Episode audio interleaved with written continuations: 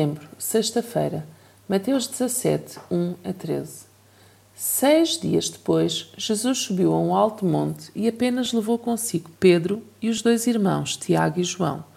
O seu aspecto transformou-se então diante deles. O rosto ficou brilhante como o sol e a roupa cintilante como a luz. Nisto, viram Moisés e Elias a conversar com Jesus. Então Pedro exclamou: Senhor, é tão bom estarmos neste lugar. Se quiseres, faço aqui três tendas: uma para ti, outra para Moisés e outra para Elias. Ainda ele estava a falar quando uma nuvem brilhante apareceu por cima deles. Da nuvem saiu uma voz que dizia: Este é o meu filho querido, em quem tenho toda a satisfação. Escutem o que ele diz.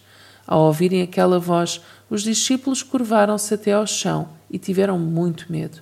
Mas Jesus aproximou-se e tocou-lhes, dizendo: Levantem-se, não tenham medo. Quando levantaram os olhos, não viram mais ninguém senão Jesus.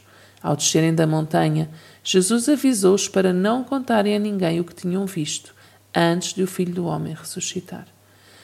Neste momento, único e majestoso, Pedro, Tiago e João, três dos discípulos, tiveram o privilégio de ter a revelação em toda a sua glória daquele que todo o Velho Testamento apontava como o Messias Redentor.